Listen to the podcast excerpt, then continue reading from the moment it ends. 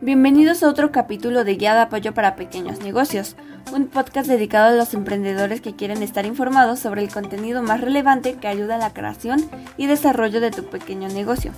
Mi nombre es Paola y el día de hoy hablaremos en nuestro capítulo número 14 sobre por qué se debe de dar de alta una pyme en el SAT. Bueno, las sociedades mercantiles, o mejor conocidas como empresas, son personas morales que una vez que se crean o constituyen legalmente deben de inscribirse en el Registro Federal de Contribuyentes, RFC, en el Servicio de Administración Tributaria, SAT. De esta manera, si eres dueño de una pyme, es importante que sepas que realmente es necesario que te des de alta ante el SAT para poder hacer crecer tu negocio y llevarlo al éxito. Muchos emprendedores tienen la idea de que pagar impuestos es algo tan complicado como caro, pero realmente el negarse a la formalidad limita el crecimiento y la expansión de un negocio. Para muchos empresarios en México el tema sobre cómo formalizar y dar de alta un negocio en el SAT aún es enredoso. Recuerda que parte fundamental de tener un negocio exitoso es la facultad de tomar en serio tu trabajo y por ello cumplir con los requerimientos de la ley que te permitirán ofrecer y cobrar por tu trabajo en forma, ya que las ventajas de que tu negocio sea formal ante el SAT son muchas y verás que realmente es lo que necesitas para que tu pyme logre el impulso que le falta para llegar al éxito.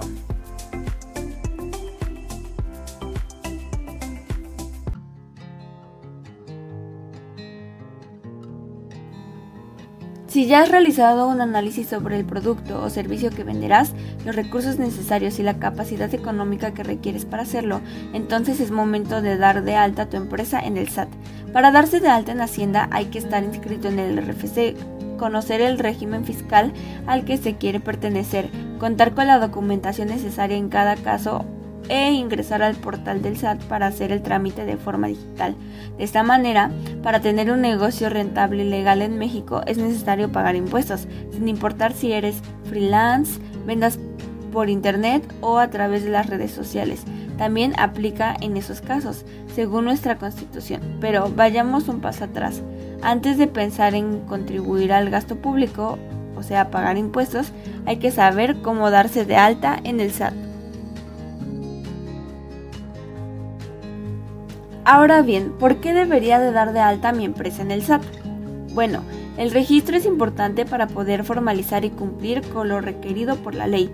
Al estar dada de alta tu empresa ante el SAT podrás emitir facturas, lo cual es requerido por muchos clientes. Asimismo, esto genera confianza y te dará las herramientas necesarias para seguir creciendo tu negocio. Además, tener una empresa registrada en el SAT es un requisito indispensable en caso de solicitar algún crédito pyme para obtener liquidez para tu negocio. Ahora bien, para iniciar el registro es necesario definir el tipo de empresa que se establecerá, pues de esto dependerá el desarrollo del negocio, así como los procesos fiscales, contables y administrativos que se llevarán a cabo. Las opciones para registrar una empresa son persona moral, persona física con actividad empresarial, sociedad anónima, sociedad civil y asociación civil.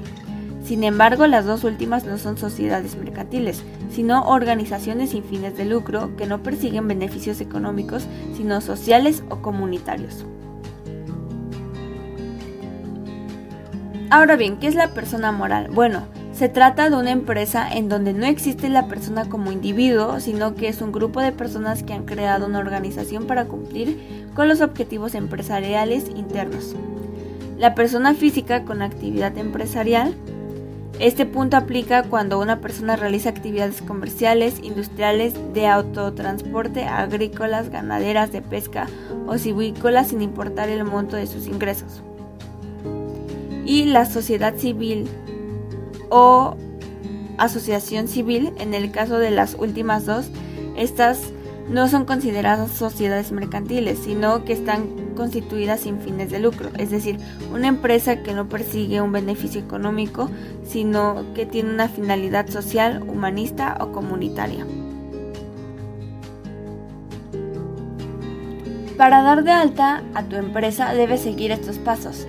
Solicitar una cita en el SAT a través de su página de internet. El trámite se concluye en cualquier administración local de asistencia del contribuyente del país más cercano al domicilio. Asesórate y decide tu régimen fiscal, ya sea como persona física con actividad empresarial o persona moral. Los documentos que necesitarás para este trámite son CURP o acta de nacimiento del representante legal, identificación oficial vigente del representante legal, como credencial para votar, eh, expedida por el INE, pasaporte, licencia de conducir, etc. Comprobante de domicilio fiscal y acta constitutiva de la empresa. Este documento es expedido por el notario público.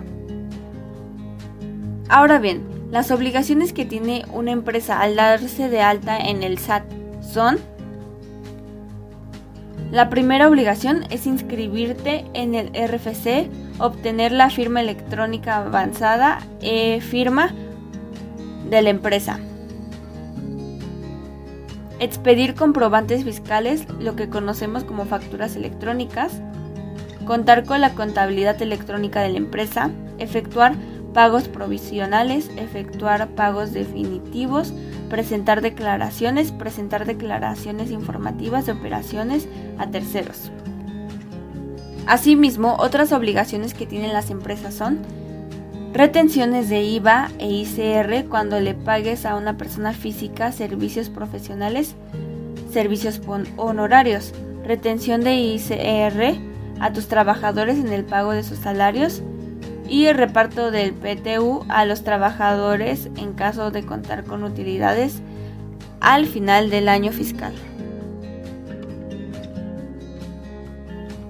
Ahora, ¿qué documentos obtengo al dar de alta mi empresa en el SAT?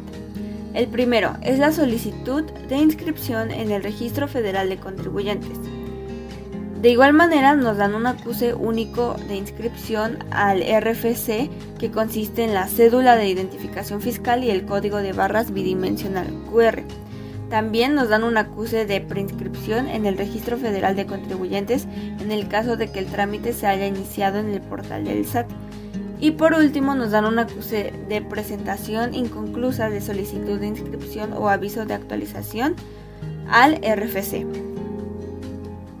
Los negocios que se registran ante el SAT obtienen obligaciones, pero a su vez múltiples oportunidades y beneficios con la seguridad social, créditos o apoyos gubernamentales que son de gran ayuda para hacer crecer a una empresa. Estos son algunos beneficios de registrar tu empresa en el RFC. Acceso a servicios médicos y sociales del IMSS para el dueño del negocio, empleados y familia descuentos en cuotas de seguridad social durante 10 años, de las cuales en los primeros dos solo paga la mitad. Pensión para el retiro. Podrás ingresar al sistema de ahorro para el retiro. También nos dan créditos a la vivienda. Patrones y empleados podrán solicitar un crédito hipotecario con tasa de interés baja con solo 8 meses de aportar al Infonavit y un programa de la Sociedad Hipotecaria Federal. Asimismo, nos dan descuentos en pago del impuesto sobre la renta ISR por 10 años. El primer año el descuento es por el 100%, el segundo año por el 90% y así sucesivamente hasta el año 10. También nos brindan apoyos económicos por medio del Instituto Nacional del Emprendedor, y créditos para el negocio. Los negocios que se integren a la formalidad tienen más posibilidad de recibir un crédito para negocios que los que están en la informalidad.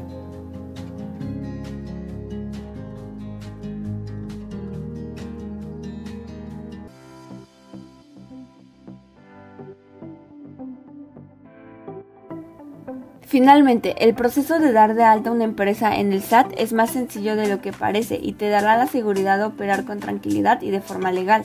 Asimismo, sin importar cuál sea tu negocio, si ofreces productos o servicios o si solo recibes pagos de vez en cuando, si realizas alguna actividad económica y no te das de alta en Hacienda, estarás expuesto a meterte en problemas fiscales que puede significar desde una multa hasta la pérdida del patrimonio. Cuando tienes un negocio que está creciendo es indispensable que legalices para poder operar sin dificultades y seguir potenciándolo. Por último, recuerda mantener todos los datos de tu empresa actualizados ante el SAT, además de presentar facturas por cada venta o compra que realices, así como registrar todas tus ganancias y gastos anuales.